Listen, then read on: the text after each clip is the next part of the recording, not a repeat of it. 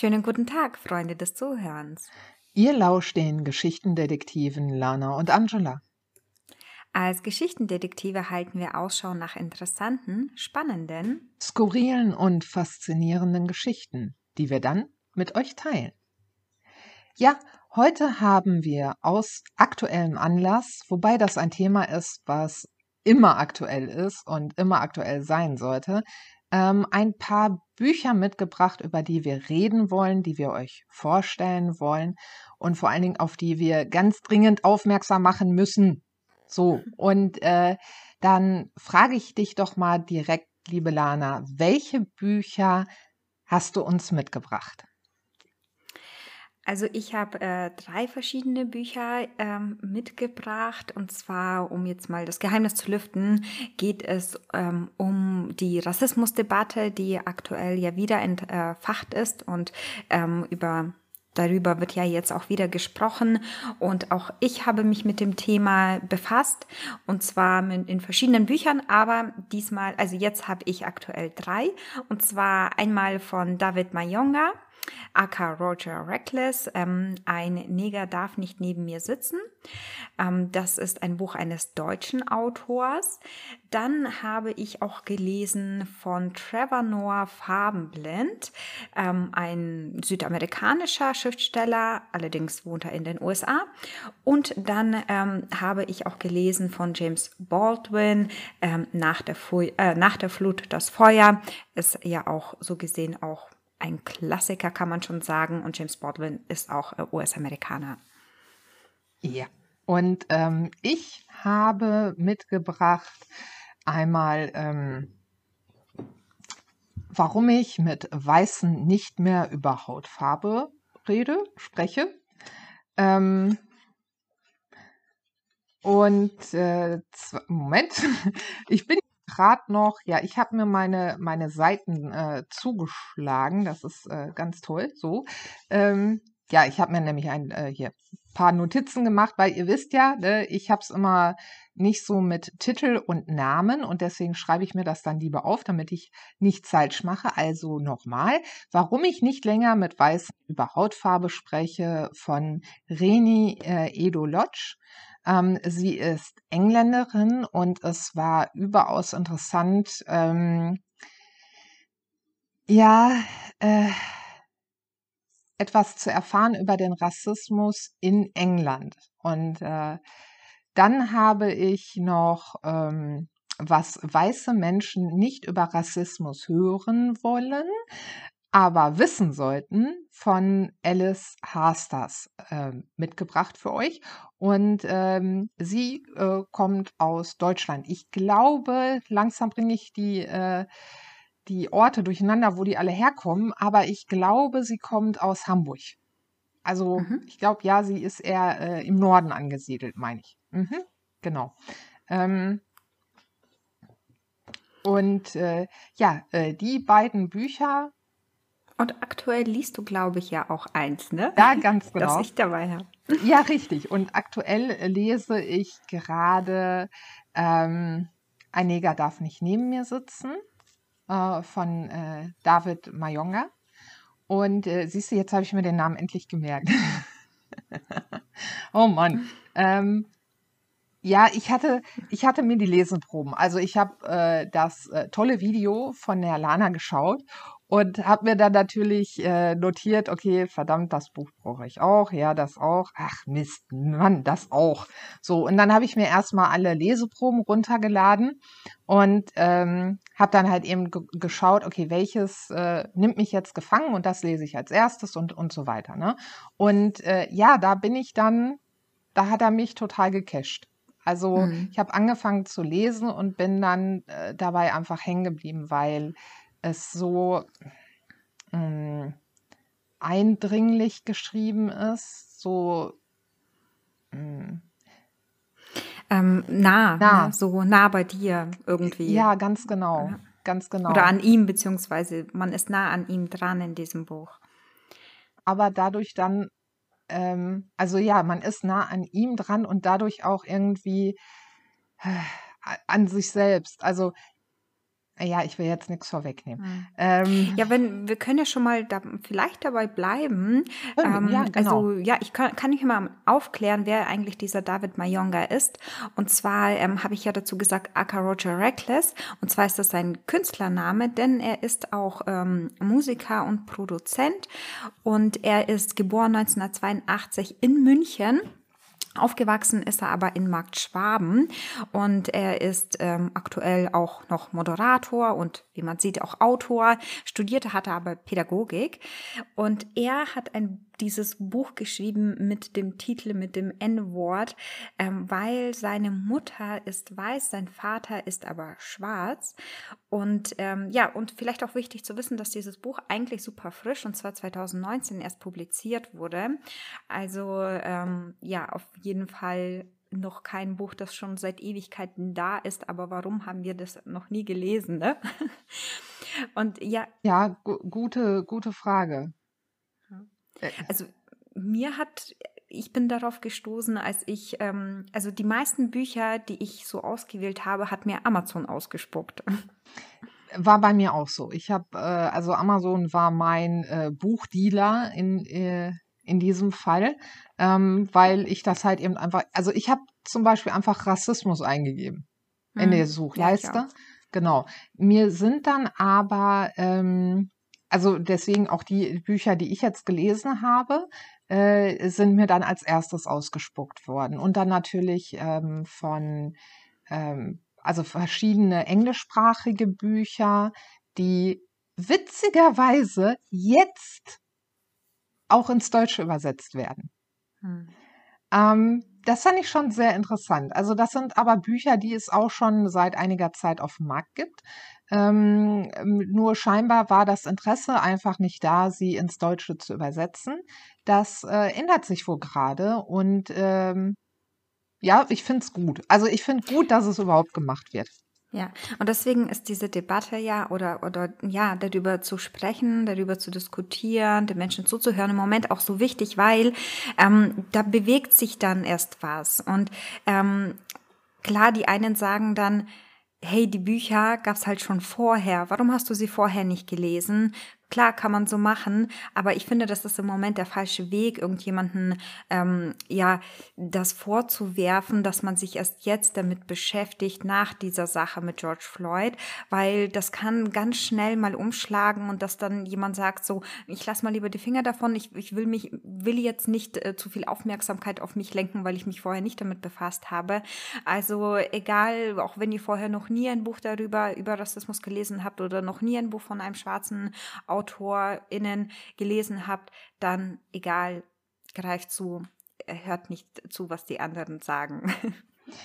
Also Weil ich, zum Beispiel, ne, ich habe auch ganz interessanterweise habe ich auch nämlich jetzt äh, mitbekommen, dass ähm, HBO zum Beispiel ähm, vom Winde verweht aus dem Programm genommen hat und ähm, im englischen Fernsehen äh, Little Britain nicht mehr ausgestrahlt wird. Also irgendwas passiert da ja und das auch gut so.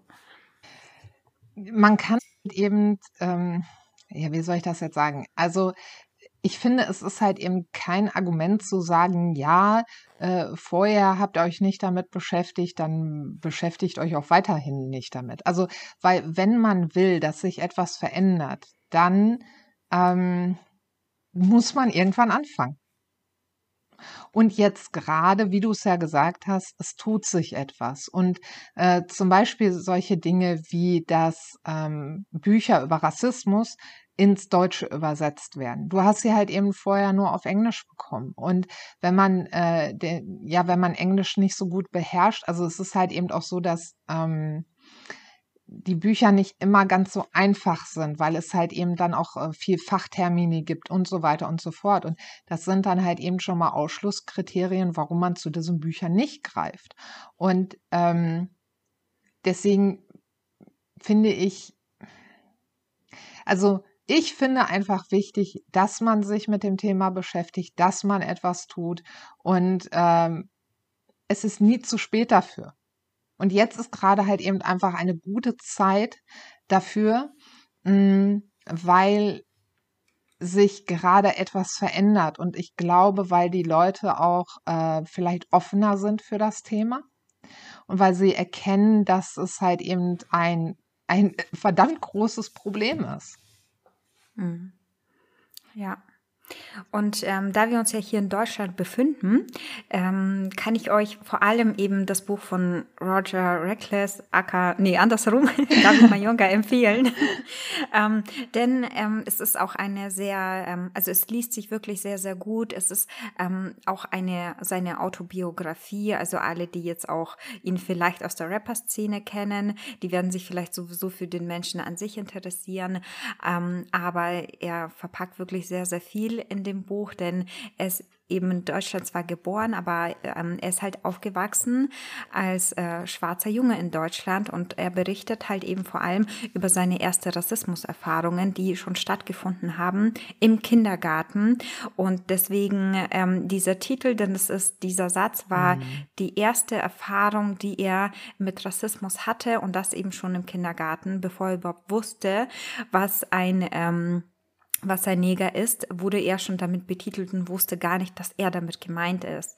Und das Buch fängt sehr interessant an, weil er sich äh, angemeldet hat, ähm, für eine, um bei einer AfD, ähm, AfDler-Sitzung teilzunehmen und ähm, weil er sich das einfach mal anschauen wollte, weil wie er selbst sagt, er ist ja eigentlich, ähm, er spricht Dialekt, er ist könnte eigentlich der feuchte Traum eines jeden AfDler sein, so, so deutsch ist er. Und ähm, ja, aber was er dann da erlebt, ist halt, ähm, das kannst du niemandem erzählen. Ja, was er da erlebt, ist ähm, schlimm. Einfach sehr schlimm. Und das ist zum Beispiel so eine Szene, ähm, also das ist das ganze AfD-Treffen. Ähm, es da ist man sehr nah bei ihm dran. Weil wir haben uns ja gestern schon kurz darüber unterhalten. Ähm, und äh, da, da, stimme ich dir halt eben einfach zu. Da, da ist man nah dran. Man möchte eigentlich sagen, ähm, man möchte derjenige sein, der aufsteht und sagt, habt ihr sie noch alle? Mhm. Ne? Also, ähm, ja. also ich finde so ein bisschen, ich bin immer noch ein mhm. bisschen äh, äh, wegen der Szene, vor allen Dingen, äh, ich wusste das nicht. Äh, ich komme ja aus, äh, aus dem Ruhrpott und äh, bei uns, ähm, okay, das ist Altbier mit Cola. Altbier mit Cola heißt bei uns ein Kreh, also ein Krefelder. Krefelder, ja. So. Kenne ich auch noch. ja, genau, ne? Also Kreh. Und ich wusste nicht, dass man in Bayern ein ein Bier mit Cola so bezeichnet. Mm, ja. Also mit ähm, dem N-Wort bezeichnet. Das, das ganz ehrlich, ich ähm, habe ja auch früher, hm, habe ja auch schon als Bedienung gearbeitet während der Ausbildung und alles und ich habe äh, noch, ja, ich habe noch solche Bestellungen entgegengenommen und ich habe auch schon so bestellt. Also ohne mir überhaupt bewusst zu sein, was, was das bedeutet.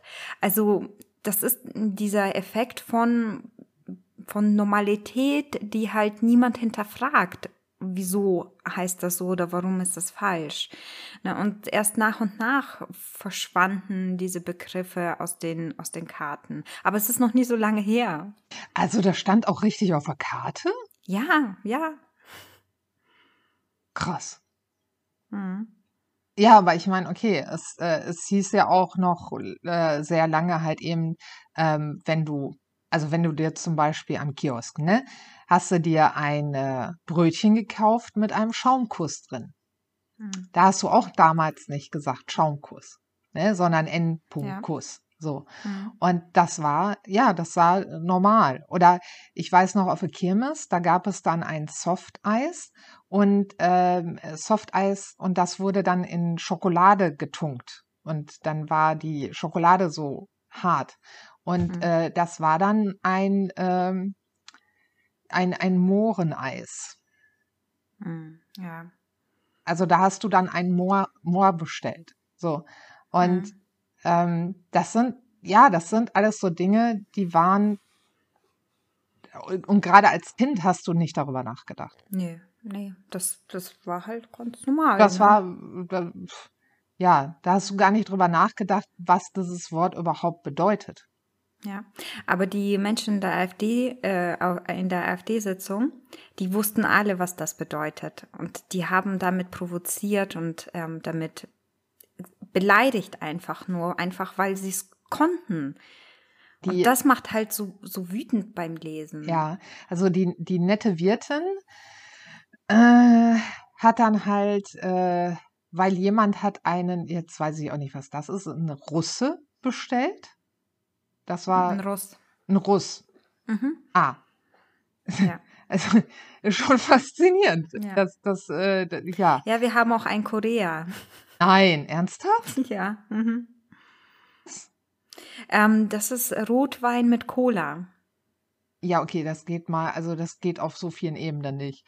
Also Rotwein mit Cola geht schon mal überhaupt gar nicht. Und, äh, na, also das geht auf so vielen Ebenen nicht. Ich weiß ja. auch nicht. Mhm. Ähm, äh, ja, nee, das ist, das äh, ist faszinierend. Ähm, mhm. Ich, ja, jetzt will ich gerade, ah ja, genau. Also hat jemand bestellt und sie kam dann wieder, äh, äh, sie kam wieder, kam dann aber halt mit einem N wieder und stellte das halt eben äh, neben, äh, neben den David. Und äh, mhm. das war so, also sie hat die ganze Zeit durch die Gegend gerufen, äh, ja, das N-Wort hat sie die ganze Zeit durch, durch die Gegend gerufen und auch so wieder, äh, ja, man darf nicht mehr Russe sagen. Nee, Russ. Okay, man darf nicht mehr, und das darf man ja auch nicht, man darf ja gar nichts mehr sagen. Und ich denke mir so, boah, also als ich das gelesen habe, ich bin, ich war kurz vorm Explodieren, weil ich kann es nicht mehr hören. Also ich kann einfach dieses Argument von wegen, darf man der gar nichts mehr sagen? Ich kann es nicht mehr hören, weil ich mir denke, ja. nein, nein, darfst du nicht. Wenn nur sowas aus dir herauskommt, dann halt einfach die Klappe. Also ich habe, ich merke einfach, ähm, also ich habe viel über mich gelernt. Unter anderem, dass ich mir immer eingebildet habe, tolerant zu sein. Bin ich nicht. Manchmal geht das einfach nicht.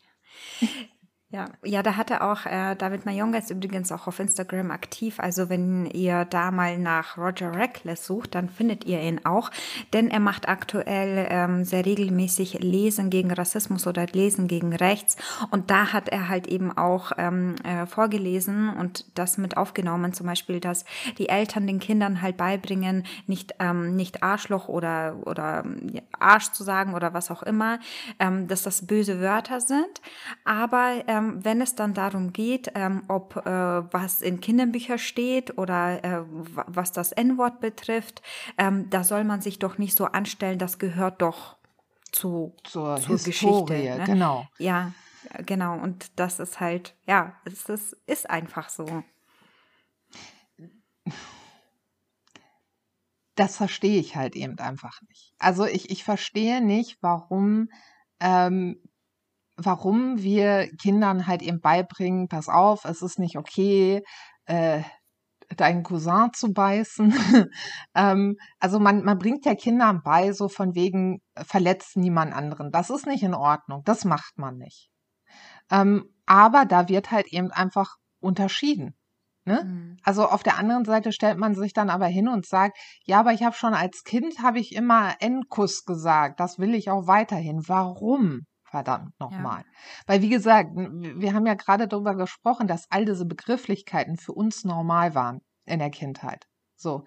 Und, äh, oder, oder man hat halt einfach nicht drüber nachgedacht. Man hat das einfach benutzt. Aber irgendwann war doch dieser Punkt da, wo man dann herausbekommen hat, dass halt eben zum Beispiel Moor kein netter Begriff ist, dass das kein Wort ist, das ähm, einfach aus dem luftleeren Raum kam, sondern dass das halt eben eine Bedeutung hat und eine eine Geschichte und dass diese Geschichte halt eben nicht schön ist und dass dieses Wort andere Menschen verletzt.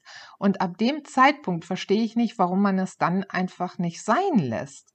Und warum man, warum man an diesen, also warum hält man an Dingen fest, die andere verletzen? Das, das, das rall ich mhm. nicht. Das ist mir wirklich zu hoch. Genauso ja. wie ich äh, in die Rezension reingeguckt habe. Ähm, und das Buch von Alice Hasters, ähm, was äh, weiße Menschen nicht über Rassismus hören wollen, aber wissen sollten. Hat äh, über 120 Rezensionen, ich glaube 127 oder 29. Und da sind ähm, auch einige negative Rezensionen bei. Und in diesen wird sich kollektiv darüber aufgeregt, dass, ähm, dass die Autorin ja schon alleine mit dem Titel ähm, Weiße angreift und dass ähm, sie sich gegen Rassismus ausspricht, aber ja auch nichts anderes tut als rassistisch sein. Und dann dachte ich mir so, oh boah, oh Leute, ihr habt dieses Buch nicht verstanden. Also entweder haben die den Titel gelesen und haben dann eine Rezension verfasst oder ich habe keine Ahnung, aber sie haben dieses Buch nicht verstanden. Ja, es gibt einige Dinge, ähm, oder beziehungsweise ich finde, eigentlich war sie erfolgreich damit, weil ähm, auch wieder in diesen Negativrezensionen steht dann, ja, wie kann man denn alle Weiße über einen Kamm kehren? Man kann ja nicht sagen, alle Weiße, äh, alle weißen Menschen sind Rassisten. Das ist doch, das ist doch diskriminierend, das ist doch Generalverdacht. Und ich dachte mir, seht ihr, ihr habt das Buch verstanden. Wenn ihr euch jetzt gerade unter Generalverdacht mhm. fühlt, dann hat das Buch genau das erreicht, was es wollte. Denn so fühlen sich People of Color. So fühlen sich Menschen mit dunkler Hautfarbe. Sie werden ständig unter Generalverdacht gestellt. So ist so ein Scheißgefühl. Hm. Ja, ich glaube manchmal, dass die Leute, die sich dann angegriffen fühlen oder ähm, nicht wollen, dass man ihnen eben diese, diese Begrifflichkeiten wegnimmt, ähm, weil sie sich einfach ertappt fühlen. Na, es ist in Ordnung, wenn du vorher dir darüber keine Gedanken gemacht hast, aber wenn dich jemand aufklärt und dir sagt, pass auf, das ist verletzend, das ist diskriminierend und du dann sagst, oh shit, tut mir leid, stimmt, lassen wir das, dann ist ja alles in Ordnung. Aber dann sich ne, so, ja, komm, ist doch nicht, hey, gehört doch alles dazu. Das, das ist, finde ich, das ist irgendwo ein Selbstschutz. Weil ich glaube kaum, dass die Leute wirklich ähm, also ich irgendwie, ich, ich kann nicht, ich glaube, ich kann nicht glauben, dass das Leute wirklich völlig egal ist. Vielleicht bin ich da so blauäugig, ich, ich habe keine Ahnung, aber ich, ich kann mir das nicht vorstellen. Ich, ich glaube auch nicht, dass es allen egal ist, sondern es ist genau das, was du sagst mit diesem, äh, sie fühlen sich ertappt. Also in dem Moment, wo man, ähm, da, das sieht man doch schon im Kleinen. Also äh, was weiß ich nicht, wenn man zum Beispiel irgendwie äh, eine Diskussion im Privaten hat, ne, mit seinem mhm. äh, Partner oder was auch immer. Ähm, man geht direkt auf so eine Verteidigung, also in die Verteidigung rein.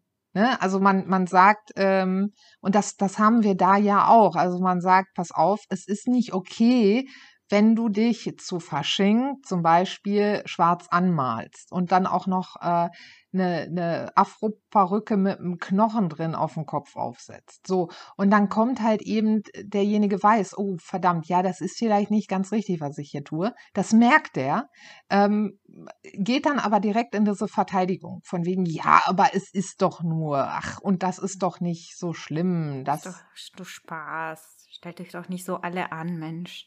Weil da kann man ja gar nichts mehr machen. Richtig. Ja, ich meine, ich mache das ja auch äh, täglich oder zum mhm. Wochenende. Also, naja, egal.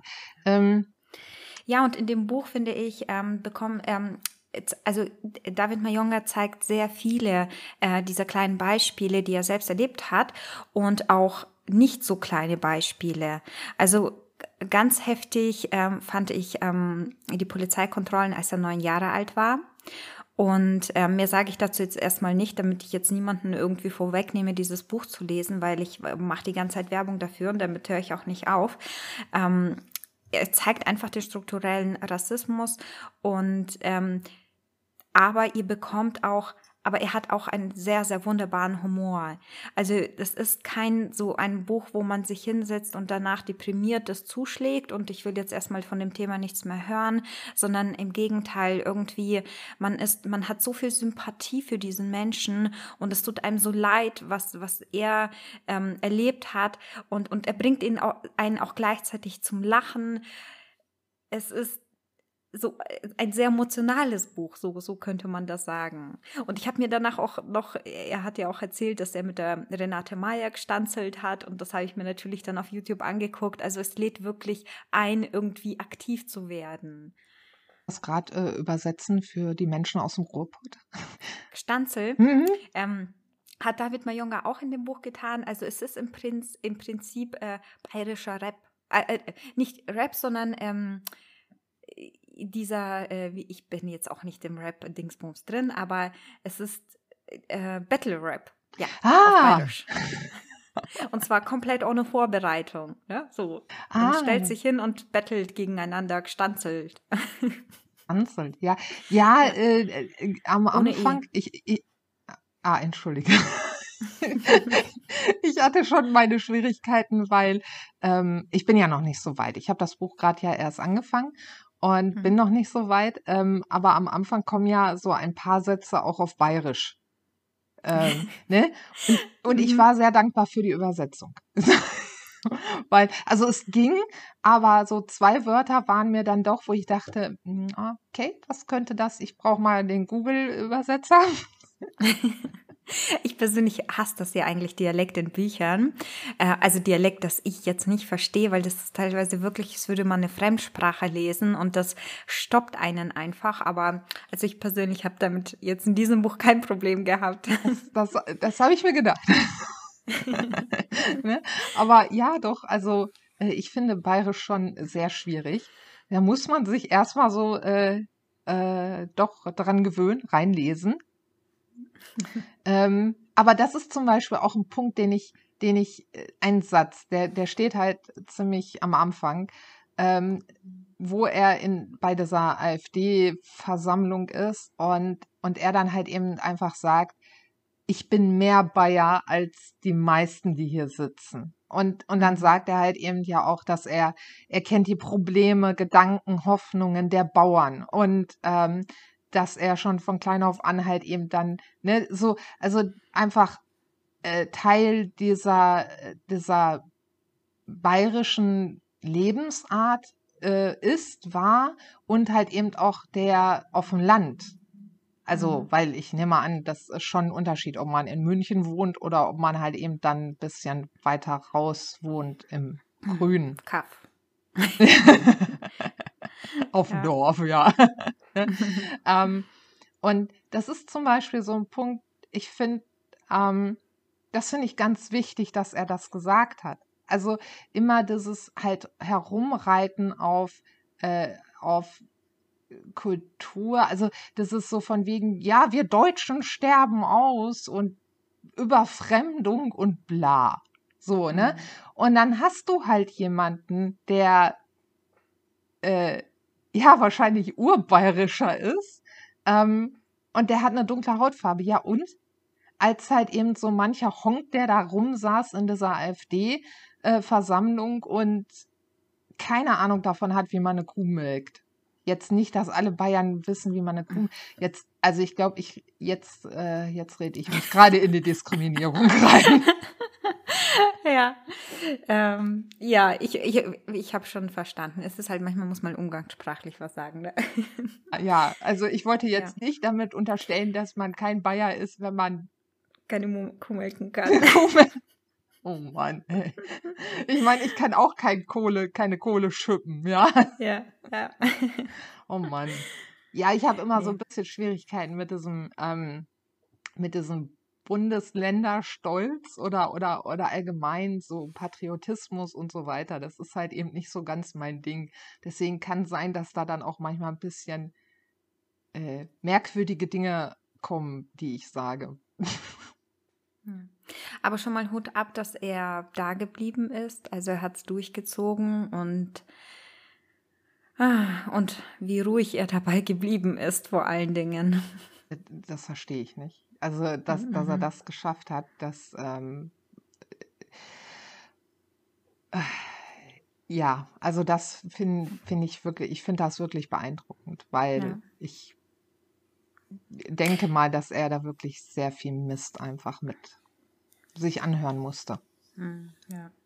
Ich wollte vorher noch, ähm, noch mal mit, ein, ein, mit was einwerfen, als du noch über die Amazon-Rezension gesprochen hast. Also ich habe das Gefühl, ich muss langsam äh, von diesen Amazon-Rezensionen wegkommen, ähm, weil äh, da, in dem Moment dachte ich mir so, okay, genug Internet für heute.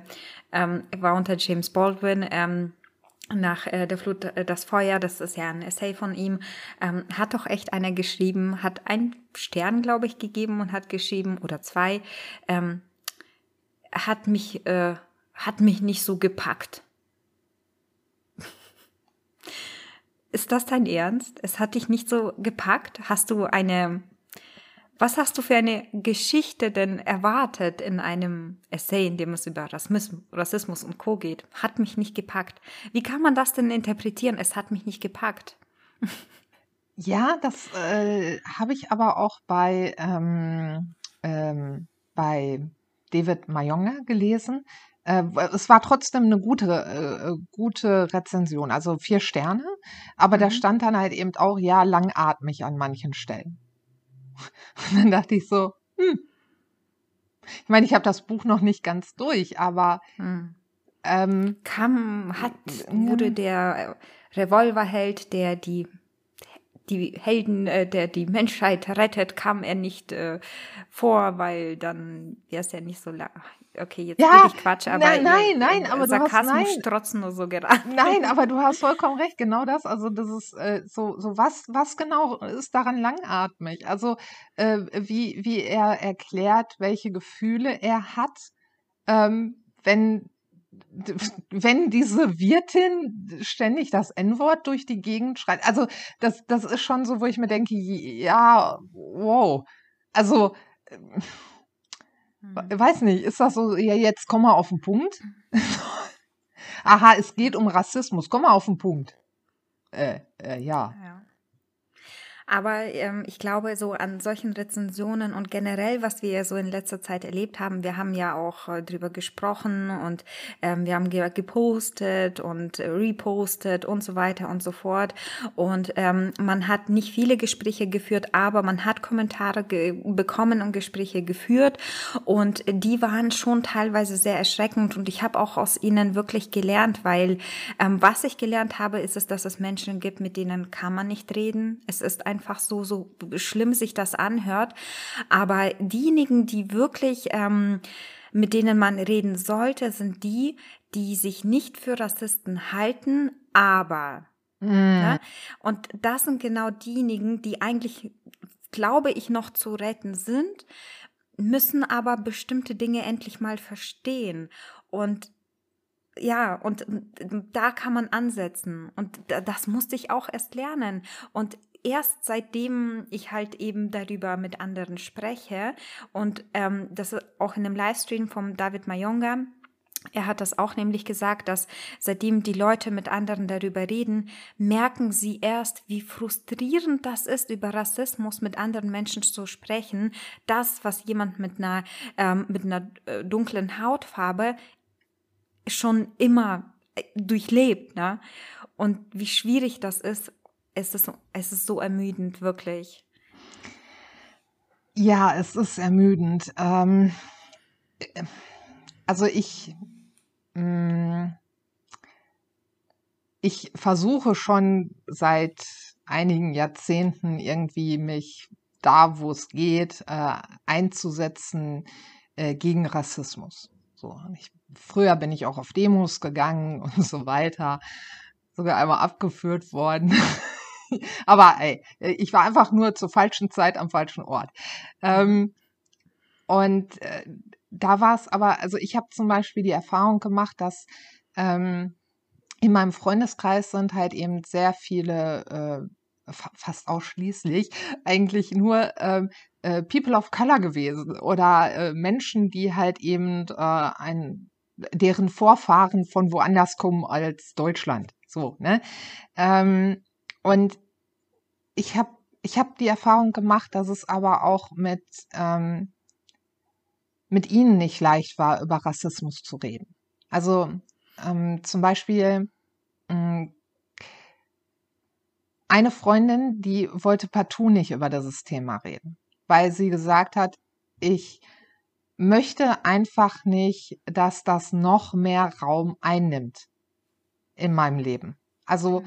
ähm, ich, ich kriege es ja mit, wenn ich komisch angeguckt werde oder wenn irgendjemand einen blöden Spruch loslässt und so weiter und so fort. Und ich möchte mich nicht im Privaten noch damit auseinandersetzen.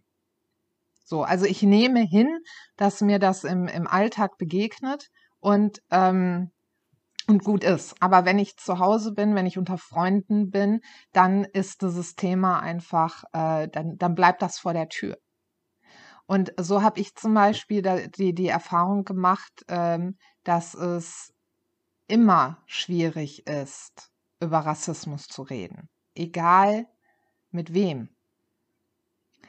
Ähm, aber jetzt in, in, in, in dem Zuge habe ich dann zum Beispiel auch nochmal ähm, meine Freundin gefragt, ich so, hattest du jemals das Gefühl, dass ich dir nicht glaube, wenn du mir was erzählt hast, dass du halt eine rassistische Erfahrung gemacht hast? Oder äh, hattest du jemals das Gefühl, dass ich dir nicht zugehört habe oder dass ich das halt eben abgetan habe oder wie auch immer? Und dann sagt sie, äh, nein, eigentlich ähm, eigentlich warst du so, du bist eigentlich die einzige Person, mit der ich darüber spreche. Weil du mir zuhörst. So, ne? Und äh, weil, ja, ähm, zum Beispiel in der Familie wird nicht so groß darüber gesprochen, weil jeder das weiß und kennt. Also da wird dann höchstens einfach gesagt, ja, heute ist das und das passiert. Und dann wird halt abgenickt. So von wegen, ja, ja, kennen wir. Ist ja nichts Neues. Hm. Und das ist zum Beispiel ein Punkt, den finde ich, ähm, ich finde den noch schlimmer. Ich finde den noch schlimmer als, als äh, ignorante Weiße, die sagen, es gibt keinen Rassismus. Finde ich noch schlimmer, dass sich viele Menschen einfach mit dem Rassismus abgefunden haben und sagen, ja, wir können ja nichts dagegen tun. Wir nehmen das einfach mal hin, dass mir das, oder ich nehme das hin, dass mir das ständig passiert. Und ich gucke einfach, mhm. dass private ein rassismusfreier Raum ist. Das finde ich noch schlimmer. Ja, ich kann mir hm, vorstellen, dass aber durch die vielen Stimmen aktuell, die vielen Menschen, die jetzt sprechen, dass das aber auch denen, die nicht darüber gesprochen haben, jetzt auch viel Mut gibt, das doch zu tun, ne? weil man halt doch was dann bewegen kann oder was verändern kann. Ich hoffe es so sehr. Ich hoffe es so sehr, weil ich finde das halt eben, ich finde das so schlimm, dass man, ähm, weil was bedeutet das? Das bedeutet, ich habe die Hoffnung aufgegeben, dass sich etwas verändert. So, weißt ja. du, also, ne? Mhm. Und deswegen rede ich dann nicht mehr über Rassismus, sondern ich nehme es einfach hin und gucke, dass ich möglichst irgendwie damit klarkomme. Und, und das ist doch viel, viel schlimmer noch, weil, weil es halt eben wirklich dieses, man hat sich damit abgefunden, dass die Menschen so sind. Und ja, und guckt jetzt, dass man halt eben irgendwie da durchkommt. Und ich hoffe, dass das halt eben wirklich äh, die, die Debatte momentan einfach vielen äh, Hoffnung wieder gibt und Kraft gibt und, ähm, und ihnen halt eben auch einfach zeigt, dass Veränderung möglich ist. Und ich hoffe, oh Mann, ja, ja, ich bin heute sehr hoffnungsvoll. Ähm, ich hoffe einfach, dass das auch der Fall sein wird. Also ja. ich, ich hoffe wirklich, dass sich etwas verändert. Hm. Ja, und also was, was ich ähm, habe mich ja, also ich, als ich angefangen habe, diese Bücher zu lesen, ähm, war nicht groß mit irgendwelchen Hintergedanken, dass was bei mir passieren wird oder bei mir ändern wird, weil ich habe mich vorher nicht für eine Rassistin gehalten, aber ähm, ja, ne, ich habe mich vorher nicht für eine Rassistin gehalten, aber so sollte der Satz jetzt nicht sein. Ähm, aber was es äh, bei mir verändert hat, war, dass ich eine sehr Null-Toleranz-Grenze entwickelt habe. Ähm, wie zum Beispiel, äh, ich habe jetzt keine Beziehung zur ähm, ähm, zu, vom Winde verweht, überhaupt gar nicht. Aber ich wüsste halt nicht, ja, wie reagieren die Leute darauf. Da habe ich jetzt nicht viel mitbekommen. Aber für mich ist es aktuell so, wird da Rassismus irgendwie ähm, ver verherrlicht oder sonst irgendwas? Raus damit. Ähm, weg damit. Einfach weg. Oder soll man noch Immanuel Kant lesen? Also, nein, nein, soll man nicht mehr. Tut mir leid, aber ich kann, ich könnte das nicht mehr ohne diesen Hintergedanken lesen, auch wenn er sich vielleicht am Ende, wie man, man kann es ja auch gut reden, er hat sich ja dann noch bekehrt und, ne, aber sein äh, kategorischer Imperativ macht halt schon komisches, eine komische Aura um sich herum, wenn man Bescheid weiß, ne? Das ist das Problem. Ich wusste das vorher nicht. Und ich habe äh, ich habe ja ein paar Semester Philosophie studiert und Kant wird wirklich, äh, ist ein sehr beliebtes Thema, weil der hat viel geschrieben und überhaupt und sowieso. Ich wusste es nicht. Hm. Ich wusste es nicht. Ja.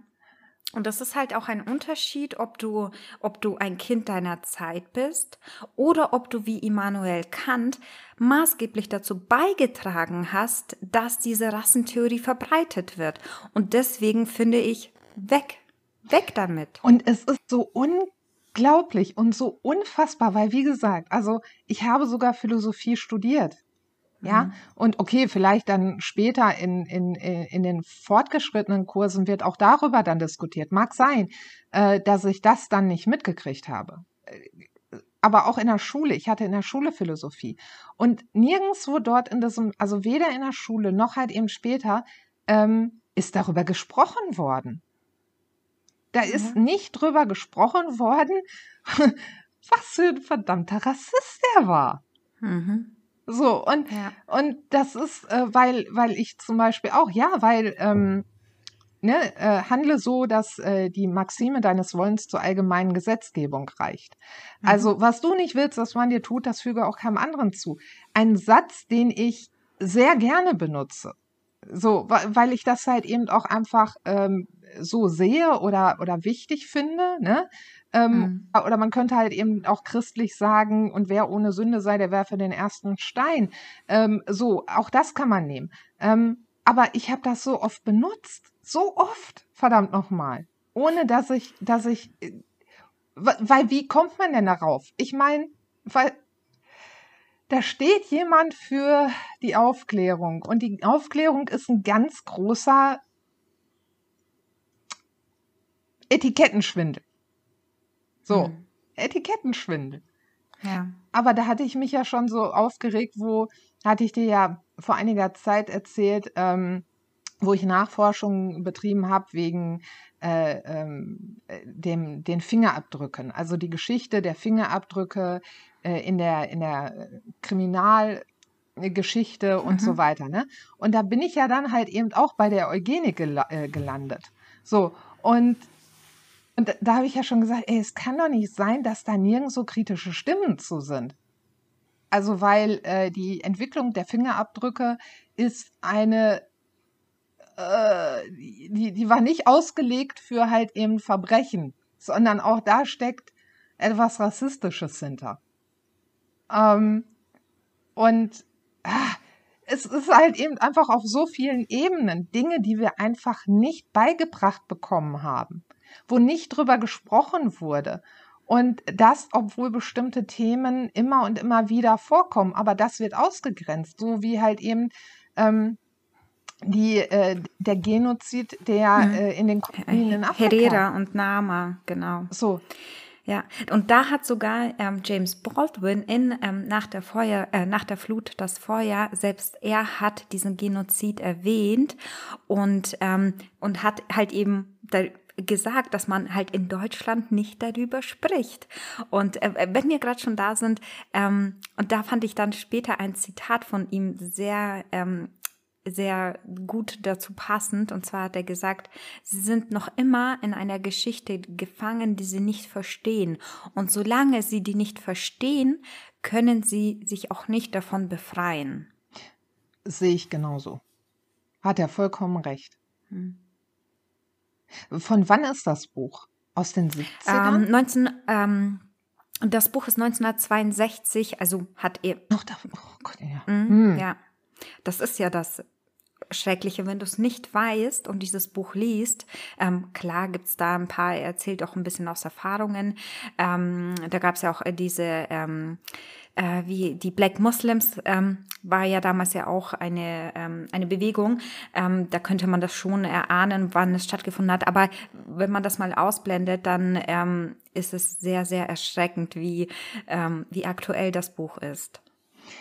Ich, ähm, also ich hatte das Buch auch ähm, vorher schon auf meiner Liste und dann habe ich dir ja halt eben, äh, dann hast du dein ähm, Video rausgebracht und darüber gesprochen und ich dachte, ah ja, äh, ich glaube, ich muss das Buch doch lesen, weil ich war so ein bisschen äh, zwiegespalten aufgrund der Tatsache, dass ich habe die Dokumentation gesehen, ähm, I'm not your Negro von Mhm. ihm. Und Ja. Diese, diese Dokumentation ähm, war so bewegend. Also, weil du hörst halt seine eigenen Worte auch. Also, ähm, Mhm. die sind halt aufgeschrieben. Ne? Also, er hat das, das Ganze halt eben auch schriftlich, äh, schriftlich festgehalten. Und das war halt eben einfach so, ähm, äh, ich hatte ein bisschen oder ich habe ein bisschen Bammel, sein Buch zu lesen, weil ich glaube, dass mich das emotional ganz schön mitnimmt wahrscheinlich. Einfach aufgrund der Tatsache, wie er schreibt. Also der, Hm. er hat eine unglaubliche Macht in seinen Worten. Also was ich dir empfehlen kann, ist, dass dieses Buch ähm, so gut wie auf allen kostenlosen Plattformen verfügbar ist als Hörbuch, also Spotify und sowas. Ähm, schade ist dann natürlich, dass man sich jetzt nichts anmarken kann oder so, aber man kann sich natürlich so nebenbei vielleicht was aufschreiben, weil ähm, das Buch ist sehr komprimiert. Also es werden sehr, sehr viele Themen angesprochen, weil ähm, er springt da auch, ja, kann man sagen, ein bisschen hin und her und mh, das ist dann schon beim Lesen schwer, da komplett, so man ist gedanklich noch in diesem Thema und dann springt man weiter. Weiß ich nicht, wie das als Hörbuch, ob das auch so gut ist, aber zum Reinhören und vielleicht doch mal, mal anhören oder nachdem man das Buch gelesen hat, nochmal wieder anhören, ähm, glaube ich, auch sehr gut geeignet. Das ist ein guter Tipp. Das ist ein sehr Mhm. guter Tipp. Also ich habe ja zum Beispiel, was weiße Menschen nicht über Rassismus hören wollen, habe ich auch als Hörbuch gehört, absichtlich, ähm, weil ich mir dachte, okay, und jetzt höre ich einfach mal zu. Weil also äh, bei der Frage, was kann man gegen Rassismus tun, steht als erster Punkt halt eben einfach zuhören. Mhm. Hör einfach zu. Und ich dachte mir, das mache ich jetzt. Und ich mache es wirklich so, dass ich mir äh, das Buch einfach vorlesen lasse und, äh, und ihr zuhöre. Einfach nur zuhören, ohne irgendwas, ohne, ähm, ähm, ja, wie soll ich das sagen? Ohne kritisch zu bewerten. Einfach nur zuhören. Und Ja. dann gucken, was dabei rauskommt. Also, ähm, Ich merke bei mir auch selber, dass ich mich davor irgendwie sträube, ähm, weißen, zu, ähm, weißen Glauben zu schenken, wenn sie über Rassismus sprechen. Ne? So, nun jetzt sind wir beide natürlich auch weiß und Ja. äh, sprechen trotzdem darüber, ähm, einfach weil es nicht anders geht in einem Podcast, aber natürlich ähm, äh, geht es hier um diese Bücher und klar, wir sagen jetzt auch unsere Meinungen dazu, aber ähm, mir ist schon aufgefallen, dass ich eigentlich ähm, keinen, keine keinen Weißen irgendwie so richtig Glauben schenken kann, wie den Schwarzen, wenn sie über Rassismus sprechen. Weil es mm, ist ja dann alles immer nur Wissen aus zweiter Hand. Weißt du, sie können ja nicht wirklich von Erfahrungen berichten oder nicht wirklich. Ähm, es gibt so ein Buch 101, ähm, irgendwie 101 über, Rassismus, Fragen über Rassismus oder sowas. Und da habe ich schon mal reingelesen, das war sehr interessant. Ähm, äh, da ist dann komprimiert, wieso das und das nicht in Ordnung ist. Das verstehe ich dann, das ist sehr wissenschaftlich ähm, aufgearbeitet, aber so bestimmte Themen geht nicht. bestimmte Themen sind, ähm, nee, ähm, anders. Ich, ich glaube, eine bestimmte Perspektive kann man einfach nicht einnehmen, wenn man weiß ist. Ja, genau. Es ist wie Ja, also- aus zweiter Hand. Ne? Genau. Mhm. Ich, ich denke, es gibt bestimmte Punkte, die kannst du halt eben genauso wie, ähm, wie du als, als Frau nicht die Perspektive eines Mannes einnehmen kannst. Oder Ja. in, in, in bestimmten, ach, wie soll ich das jetzt sagen? Ähm, also zum Beispiel die Frage, äh, äh, ähm, wie fühlt sich ein Mann? Keine Ahnung. Ich, ich, aber ich weiß Mhm. ja auch nicht, wie sich eine andere Frau fühlt. Ich weiß ja nur, wie ich mich fühle. Also, Ja. ne, das ist halt eben so ein Punkt. Ähm, unsere Perspektive ist halt erstmal unsere Perspektive.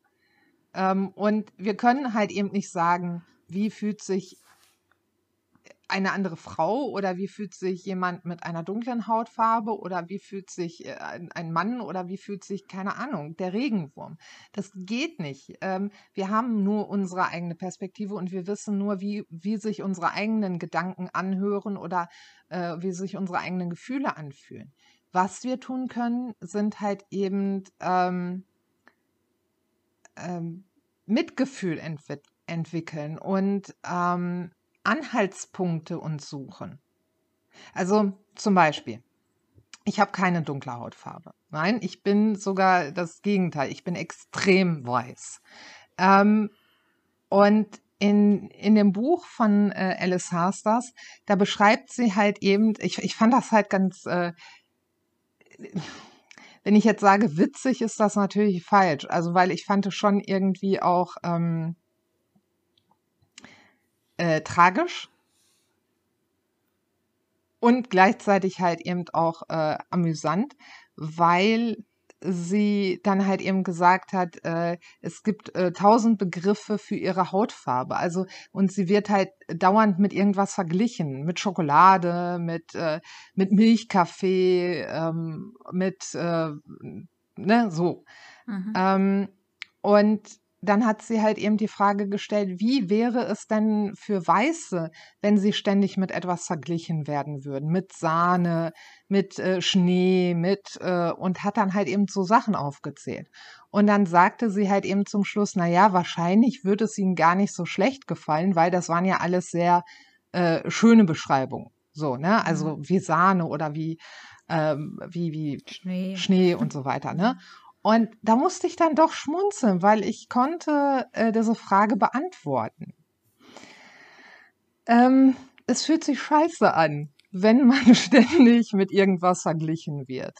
Ich, wie gesagt, ich bin halt eben sehr hell, sehr, sehr hell. Und ich durfte mir komplett Kindheit, Jugend ähm, solche Dinge anhören wie Kalkeimer ähm, oder Gespenst. Also ich bin so weiß wie ein Gespenst oder so weiß wie die Wand. Ähm, oder beliebt war dann halt eben auch die Nummer mit, äh, wenn man sich selber malen sollte, so, ne? Dann hieß es immer, wie praktisch, du brauchst äh, viel weniger Farbe, weil du kannst ja einfach das Blatt weiß lassen.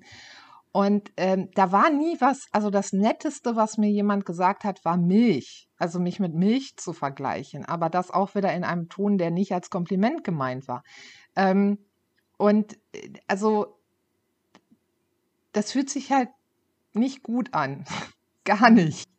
Und es war halt eben nicht irgendwie, oh, du bist äh, schneeweiß, wie Schneewittchen oder so, sondern, ne, sondern es war halt immer irgendwie, es war immer gemein und es war immer böse gemeint.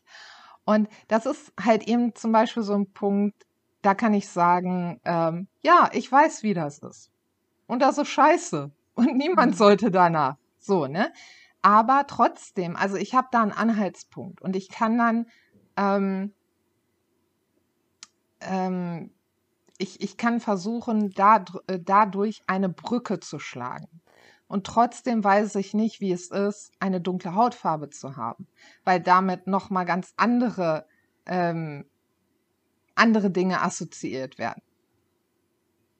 Ja. Ne? Es ist halt eben ein Mhm. Unterschied, ob man jemanden als Geist be bezeichnet oder als Kalkeimer oder ob man halt eben hingeht und sagt, naja, andere furchtbare Dinge.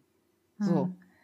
Ähm, das heißt also, es ist, ich kann die Perspektive nicht einnehmen von jemandem mit einer dunklen Haut, aber ich kann versuchen, Brücken zu schlagen, äh, Brücken des Verständnisses. Mhm. Das kann ich versuchen. Ja. So, und, und ich denke, das ist unsere Aufgabe. Also, weil du hast gerade gesagt, du glaubst halt eben, und, und das kann ich total nachvollziehen, ja. Ich habe jetzt halt ein paar, ähm, äh, ja, jetzt habe ich den Namen natürlich wieder.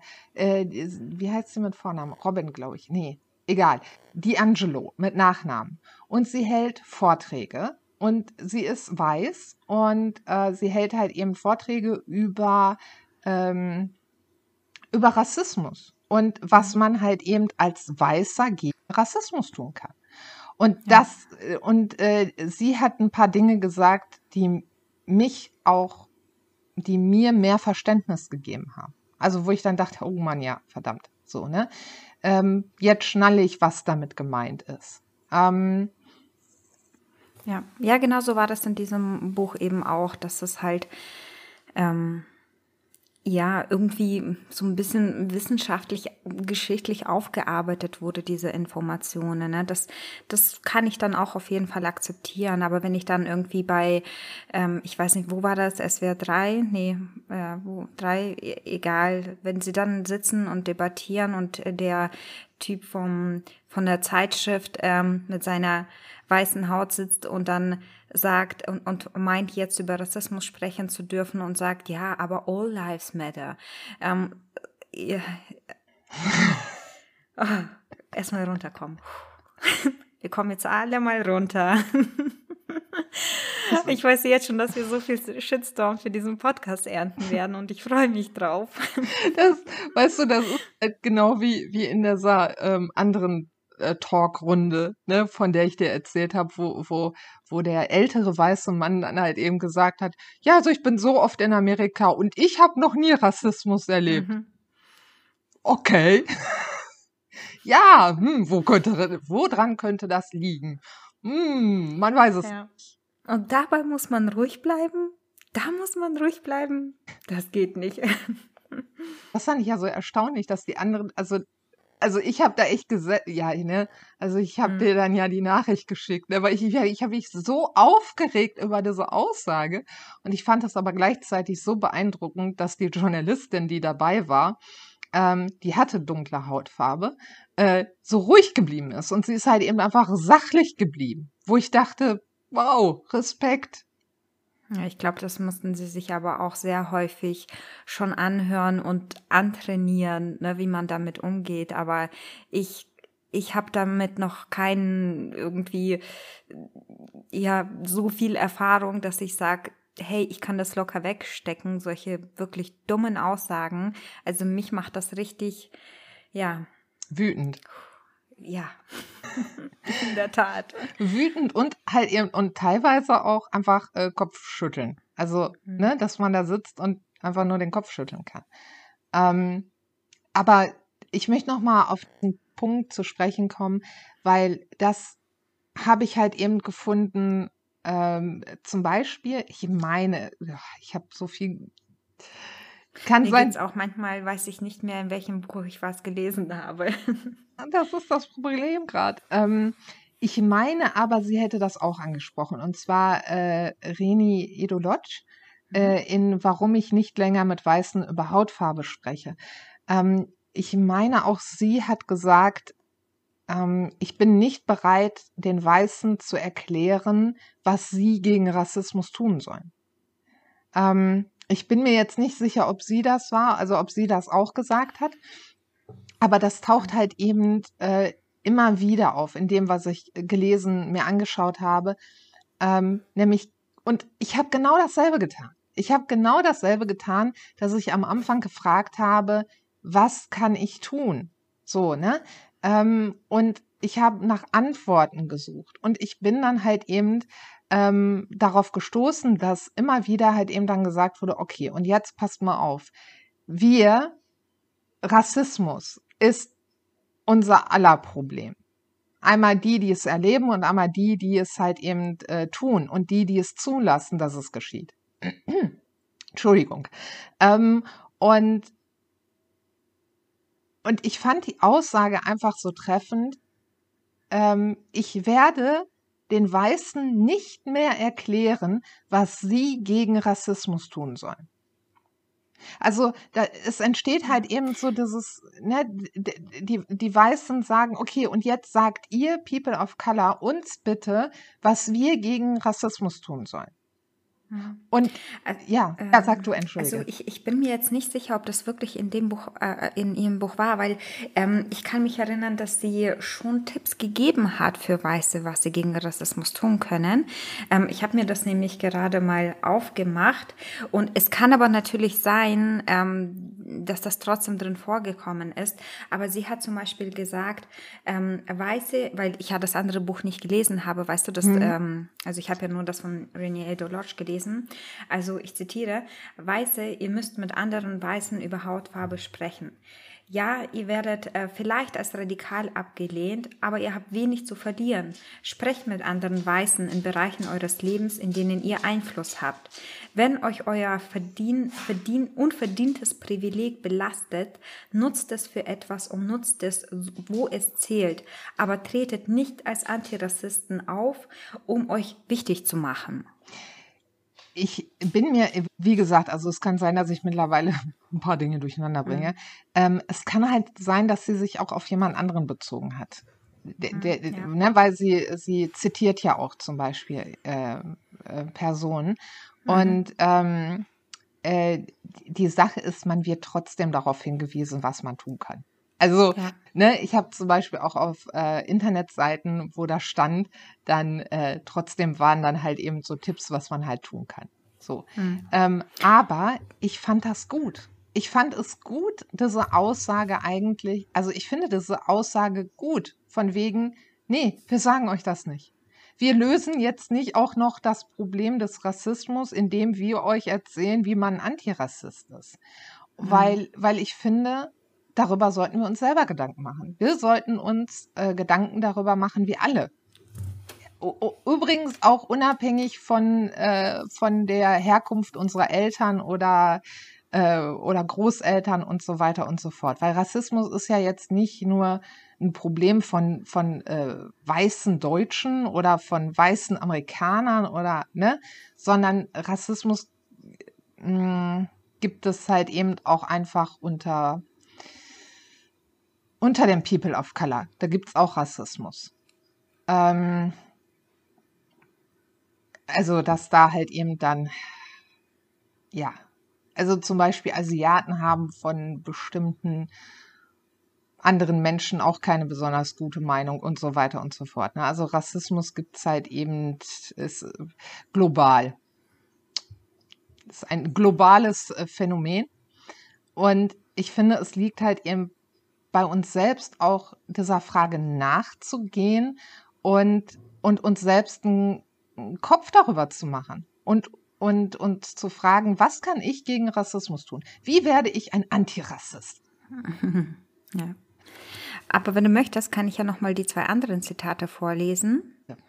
Äh, auch von ihr, weil ich glaube, mir fällt das jetzt nämlich auch ein. Ich glaube, das war tatsächlich im anderen Buch, denn ich habe ein Interview äh, von, ich habe das Buch, das Buch nicht gelesen, aber ich habe das Interview gesehen und da hat sie eben auch gesagt, dass sie viele äh, Weiße fragen sie, ja, was können sie denn gegen Rassismus tun? Also sie nervt es, dass die Leute ähm, äh, von ihr wollen, dass sie das Problem aufzeigt, aber auch die Lösung hat. Deswegen kann ich mir vorstellen, dass es da vorgekommen ist. Aber nochmal zu Rainy Edo Lodge. Ähm, ich fand es halt eben sehr schön, dass so am Ende des Buches, dass sie halt doch mit ein paar Worten darauf eingegangen ist, was jeder einzelne Weiße vielleicht dagegen tun kann. Und toll. Mh, ja. In einem Buch, das fand ich genau. richtig toll. Mhm.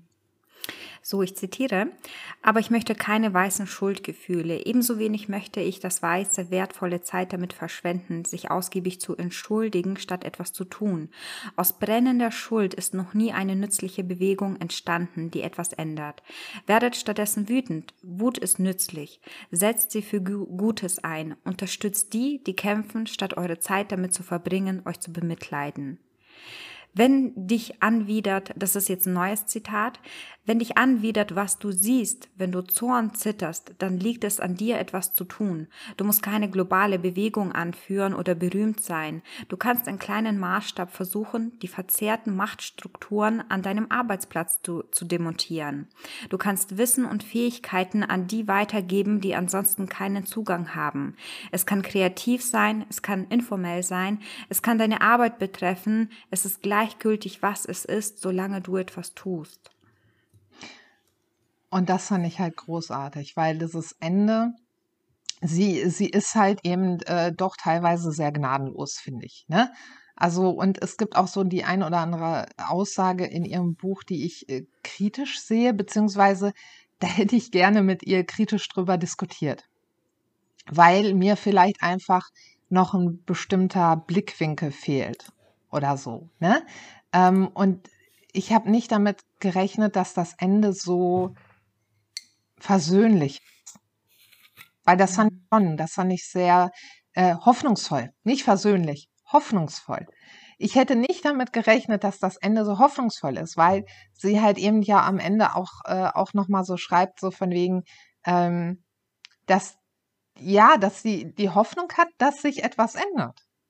Hm. So, und, und, ja. und, und das fand ich schon, wo ich dachte, wow, Ne? Und halt eben auch, ähm, sie geht ja auf die politische Lage ein ähm, und dass man gemeinsam etwas dagegen tun muss, halt eben ein Gegengewicht gegen diese ganzen rechten Parteien.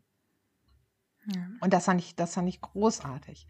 Äh, in dem Zusammenhang würde ich gerne übrigens gerade mal auf was hinweisen. Und zwar, wenn ihr zum Beispiel äh, bei Google eingibt Petitionen und Rassismus oder gegen Rassismus, ähm, dann äh, werdet ihr ein paar Seiten finden, zum Beispiel äh, change.org, glaube ich, ist das. Bin mir jetzt nicht sicher, deswegen googelt das einfach. Ähm, und da kann man Petitionen unterschreiben. Unter die, ja. Ja, ich, ich habe jetzt auch eine unterschrieben und zwar, die fand ich sehr, sehr gut und zwar, dass im, im Unterricht ähm, diese Themen behandelt werden und die Geschichte ein bisschen aufgearbeitet wird. Das ist äh, eine sehr, sehr gute Idee. Oh, genau die Petition meinte ich. ah, cool. ja. Dann haben wir die beide schon unterschrieben. Sehr cool. Ich habe die dann auch direkt weitergeleitet und ähm, einige Leute dazu genötigt, unter, zu unterschreiben.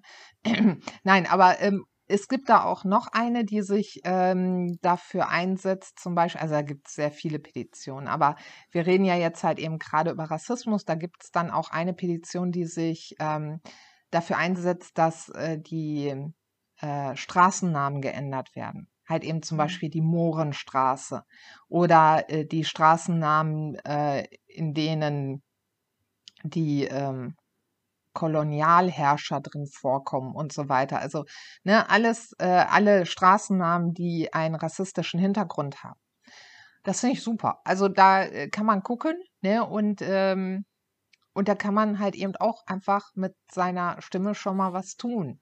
Und da gibt es, mh, mm, es gibt sehr viele Dinge, die man halt eben tun kann. Vor allen Dingen erstmal zuhören. Ja. Das, dann, wenn man zuhört, dann ändert sich schon, ohne dass man sich das bewusst äh, wird, ist sehr, sehr viel. Und, ähm, und man fängt an, Dinge wahrzunehmen. Ne? Das ist ja auch etwas, was ich festgestellt habe. Also ob das jetzt da ist, wenn man einen Film anschaut, dass man da genauer hinguckt, was für Rollen werden äh, da gerade, welche Klischees werden bedient und warum ist das so und ähm, ja, also äh, allein, also nur das jetzt mal als Beispiel. Also sind, ich glaube, das passiert in dann sehr vielen Bereichen. Ja, und selbst, ähm, mm, selbst wenn man sich schon länger mit dem, mit dem Thema Rassismus be beschäftigt, ähm, selbst dann entgehen ein Dinge. Also mir ist das zum Beispiel aufgefallen, als, ähm, als ich gesehen habe, dass in äh, Amerika doch ähm, einige Produkte ihre Verpackung jetzt ändern, weil mhm. auf der Verpackung halt eben solche Stereotype von ähm, People of Color drauf waren. Mhm. Und mein erster Gedanke war, ach, ja, guck mal, sowas gibt's in Amerika. Und dann war ich kurz am Überlegen und dachte, zum Glück gibt's sowas in Deutschland nicht. Ernsthaft, das war mein Gedanke. Warum? Weil ich zum Beispiel sowas wie Onkel Bens Reis hm. komplett ausgeblendet habe. Erst als ich den Artikel weiter, also nee, Quatsch, das war, glaube ich, bei, bei Trevor Noah habe ich das gehört oder so, weiß ich nicht. Und ähm, dann entweder er oder ich habe einen Artikel auch noch darüber gelesen. Auf jeden Fall wurde dann halt irgendwann Onkel Benz äh, erwähnt. Und ich dachte, ja, verdammt. So, und nicht nur Onkel Benz, äh, sondern, also da war dann solche Dinge, die sind so normal, dass man sie gar nicht sieht. Ja. Gut, okay, wir haben jetzt auch keinen Onkel Benz Reis. Aber egal, aber früher. So, mhm schon. Aber die Regale sind voll davon. Also, ja. Hm. Ja. Es hätte mir schon auffallen, aber ist es nicht. Es ist mir halt eben eine Sache, finde ich wichtig, aber in dem Zusammenhang, wenn ihr zuhört, und man kann auch zuhören, wenn man liest. Also man muss nicht ein Hörbuch hören, sondern man kann halt eben auch einfach zuhören, wenn man liest. Ähm, seid offen. Versucht, auch wenn ihr euch angegriffen fühlt. Also mir ging es auch so, als ich, als ich den Titel gelesen habe, was weiße Menschen nicht über Rassismus hören wollen. Und wo, wo ich dachte, ja, aber doch nicht alle Weißen sind gleich. Also ich habe eh ein Problem damit, wenn man halt eben sagt, die, ne, die Frauen, die Weißen, die, hm. was auch immer. Ähm, die Ausländer und so weiter. Also diese Verallgemeinerung bin ich kein Fan von weil Menschen unterschiedlich sind. Und ich habe gemerkt, dass natürlich da auch an bestimmten Stellen einfach, wo ich dachte, ja, aber doch nicht jeder ist so. Ne? Ähm, und dann dachte ich mir, halt diesen Gedanken doch mal zurück. Halt, halt einfach mal alles, was da kommt, irgendwie so an, äh, an, an Widerstand zurück und hör einfach zu. Und zum Schluss kannst du ja gerne kritisch darüber nachdenken. Aber jetzt gerade einfach nur zuhören, ohne irgendwas, ohne dich angegriffen zu fühlen, ohne in irgendeine Verteidigung zu gehen. Und ich habe zum Beispiel mir auch die Fragen gestellt. Ich habe mich dann gefragt, bin ich ein Rassist? Habe ich weiße Privilegien, die mir nicht bewusst sind? Und ja, wie gesagt, also ich, ich habe mich darauf eingelassen, einfach diese Fragen ähm, für mich zu beantworten und diesen Fragen nachzugehen. Ich meine, das ist vielleicht schon wieder ein Schritt noch weiter. Also keine Ahnung, mhm. reicht vielleicht, wenn man einfach nur zuhört. Ja. Also das Thema beschäftigt uns wirklich sehr und ich persönlich bin noch lange nicht fertig damit, Bücher zu lesen, die sich ähm, darum beschäftigen. Und es kommen ja, wie ich auch erfahren habe, ja auch immer wieder welche nach und deswegen ähm, ja werden wir da mit Sicherheit auch noch mal was machen. Äh, bevor wir abschließen, ähm, ich habe so ein bisschen Trevor Noah absolut vernachlässigt mit dem Buch Farbenblind, deswegen ähm, das auch ein ganz, ja, weil feiere ich auch. Also ein ganz großartiges Buch, weil äh, Trevor Noah, vielleicht kennt ihn jemand auch. Ähm, von der äh, Comedian Show, dieser äh, die Daily Show with Trevor Noah. Es sind ähm, also bei YouTube alle Folgen verfügbar. Schaut da unbedingt rein. Der ist wirklich super witzig, ähm, äh, dieser Mann und ähm, spricht halt. Man kann ihn vergleichen so ein bisschen diese Show mit ähm, unserer, äh, wie nennt sie heute Show, ne? So ein bisschen. Also es sind genau. politische Themen, aber halt auf sehr humorvolle Art und Weise präsentiert. Und er ist, ähm, er ist geboren in Südafrika während der Apartheid und er ist der Sohn von einer, äh, von einem weißen Vater und einer schwarzen Mutter. Das Problem war, dass damals äh, während der Apartheid das Ganze verboten war. Also weiße Menschen durften sich nicht mit, mit schwarzen Menschen paaren oder Liebesbeziehungen und so weiter eingehen. Und ähm, ja, also er ist trotzdem gezeugt worden und äh, er erzählt eben über sein Leben. Er ist aufgewachsen ähm, in Südafrika und ähm, hat halt immer das Problem gehabt, dass er als äh, ähm, bei, bei, den Weißen war er natürlich der Schwarze und bei den Schwarzen war er der Weiße, also hatte immer ein grundsätzliches Problem, irgendwo ähm, dazu zu gehören. Und seine Mutter war eine sehr, sehr starke Frau. Also diese Frau in diesem Buch äh, beeindruckt mich mehr als mich mehr als alles andere. Und sie hat ihm halt beigebracht, wie wichtig Kommunikation Kommunikation ist. Und er lernte sehr, sehr viele Sprachen. Und man muss wissen, dass in Südafrika werden sehr viele verschiedene Sprachen gesprochen. Also ähm, ne, man kann es ja auch ein bisschen mit Europa vergleichen. Wir sind zwar Europa, aber wir haben ja auch alle unsere unterschiedlichen Sprachen. Und äh, genauso ist es eben in Südafrika auch. Und er konnte sie alle. Und, ähm, und das hat ihm halt sein Platz oder den Weg ermöglicht, um Anschluss zu finden. Und ja, es ist sehr, sehr leicht zu lesendes Buch. Es ist, man muss auch zwischendurch ähm, mal auch Tränen lachen. Also ich habe das ganze komplette Buch, kann man sagen, schon einmal rezitiert, nein, zweimal. Einmal an meinen Mann und einmal an meine Schwiegermutter, weil ähm, ja, weil man diese Dinge einfach erzählen möchte. Ja? Und ähm, deswegen äh, großartiges Buch. Ich habe jetzt auch schon mitbekommen, dass es einen zweiten Teil geben wird, weil ich habe mich schon gewundert, warum in diesem Buch nicht vorkommt, wie er überhaupt zu dem Comedian wurde, zu dem er wurde. Aber da wird es nochmal ein Buch geben und, ähm, und scheinbar steht auch eine Verfilmung an. Ach nee. Hm? Ja. Also zugreifen, nutzt die Zeit, bis der zweite Band hoffentlich bald irgendwann mal erscheinen wird und ihr werdet es wirklich, also ihr, das wird niemand bereuen, dieses Buch gelesen zu haben. Netflix gibt es auch ähm, seine Shows, also zwei von seinen Shows ähm, komplett und äh, die sind auch, die sind einfach äh, großartig. Kann man, die sind großartig. Und vor allen Dingen auch, wenn er über seine Mama redet, ja. Ja, es ist aber, ich muss auch sagen, es ist auch ein sehr tragisches Buch. Also man ist da nicht nur am Lachen, sondern ähm, man ist auch schon geschockt, also gerade zu Anfang des Buches, damit ich jetzt nichts vorwegnehme, erzählt er, äh, sagt er halt auch, ja, ähm, wisst ihr, im Fernsehen sieht das immer so witzig aus, wenn die Leute so auf fahrenden, aus fahrenden Autos springen, aber das ist gar nicht äh, mhm. schön, denn das tut ganz schön weh, denn ähm, seine, er und seine Mutter sind in einem, so, so eine Art äh, Minibus, glaube ich, nennt, nannte sich das, also äh, mitgefahren und ähm, da gab es einen kleinen Schlagab Tausch zwischen seiner Mutter und eben diesen äh, Busfahrer, weil er halt aus einer anderen, ja, also sie gehörte irgendwie woanders dazu. Sie sind nicht gut miteinander klargekommen und er, er ist währenddessen schon eingeschlafen, weil sie immer eine sehr ruhige, also sie hat immer sehr viel Ruhe ausgestrahlt und trotz dieses Streits war das für ihn kein Problem einzuschlafen. Sie hat auch noch ein neunmonatiges Baby ähm,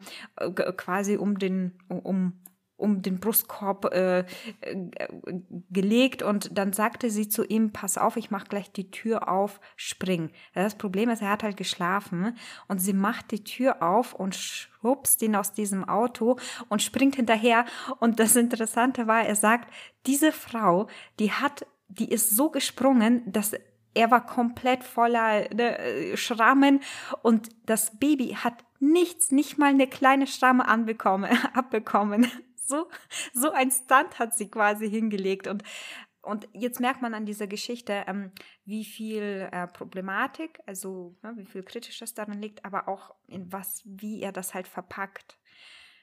Ja. Das macht er bei seinen Shows auch. Also, dass mhm. er ähm, er redet natürlich, ja klar, er ist Komiker, ne? Und äh, dann gibt es aber immer eine Sequenz, wo er sehr ernst wird und du dann halt eben auch am Publikum merkst, dann ist Totenstille. Mhm. Und er schafft es aber, das dann auch wieder aufzuknacken, ohne dass es, ähm, also es ist sehr, es ist halt eben nicht nur einfach äh, Comedy und witzig, sondern es ist halt eben auch einfach zum Nachdenken. Mhm. Hm, finde ich. Und Mhm. ich finde auch, dass David Mayonga und Trevor Noah eben diese, diese Art ähm, gemeinsam haben. Weil David Mayonga kann einen auch in den seltsamsten Momenten zum Lachen bringen und genauso wie Trevor Noah. Aber das Besondere daran finde ich, dass, ihm, dass einem diese Momente sehr im Gedächtnis bleiben. Weil du warst einerseits schockiert, andererseits hast du gelacht und umso mehr im, im, im Emotionen du in etwas reinsteckst, umso ähm, einprägsamer sind sie dir einfach. Das stimmt. Wobei ich dann immer das Problem habe, dass ich ähm, äh, äh, irgendwie zu verwirrt bin. Also ich weiß dann nicht, das ist dann immer so ein, ein Lachen, was dann im Keim erstickt wird direkt. Mhm. Ja. Weil ich musste jetzt zum Beispiel, weil wie gesagt, ich bin ja erst am Anfang von dem Buch, an die Szene denken im Kindergarten. Wo er dann halt eben da steht und dieser kleine Junge sagt, also neben dem kleinen Jungen ist halt eben noch ein Platz frei und er, Mhm. der David will sich da hinsetzen und der Junge sagt, ein Neger äh, darf nicht neben mir sitzen. Und dann äh, sagt äh, David halt eben, ja, ich habe mich dann umgeguckt und habe gesagt, ja, nein, darf nicht, äh, darf auch nicht neben mir sitzen. Ich weiß zwar Ja. nicht, was ein Neger ist, aber Natürlich ähm, darf er auch nicht neben mir sitzen. so, So, ja. ne? Und Ich hatte so einen richtigen Film auch in dem Moment. Ja. Genau, genau. Und das ist eigentlich, wie er das dann halt beschreibt, so seine, seine kindlichen Gedanken. Das ist schon amüsant. Ähm, und gleichzeitig ist es aber halt eben gar nicht amüsant, weil, weil halt eben, ne? Und vor allen Dingen wird es dann ganz wenig amüsant, als die Kindergärtnerin kommt und sagt, äh, David, setz dich mal nach da hinten Hm, ohne ja. irgendwie darauf einzugehen, was dieses Kind da gerade gesagt hat. Also das, Hm. ne, so, Und da, das war für mich auch der Moment, wo dann Schluss mit lustig war. genau. Mhm. Ja. Weil mindestens ein Erwachsener müsste doch was dagegen tun, oder? Ja, und vor allen Dingen nicht äh, ihn dann in die hintere Reihe verbannen. Also, Hm. Ja. äh, ja, da wäre eigentlich Ja. angesagt gewesen, mit dem Kind zu reden und zu sagen, pass mal auf, das ist nicht in Ordnung. Egal, was deine Eltern dir erzählen, das ist nicht in Ordnung. Ja. Ja, ähm, also vielleicht, ähm, wenn du nichts mehr hast, dann würde ich vielleicht das Ganze mit einem kleinen Absch Abschlusszitat von James Baldwin Bin ich, abschließen. äh, ja, bitte, lasst jemand ist ein anderen ganz reden. kurzer, ein sehr ab einprägsamer. Und zwar, wer andere erniedrigt, erniedrigt sich selbst. Perfekt. Ja. Perfekt. Ich denke, damit schließen wir einfach. Genau. Und wir wünschen euch noch einen schönen Tag. Auf jeden Fall. Bis dann. Tschüss. Tschüss.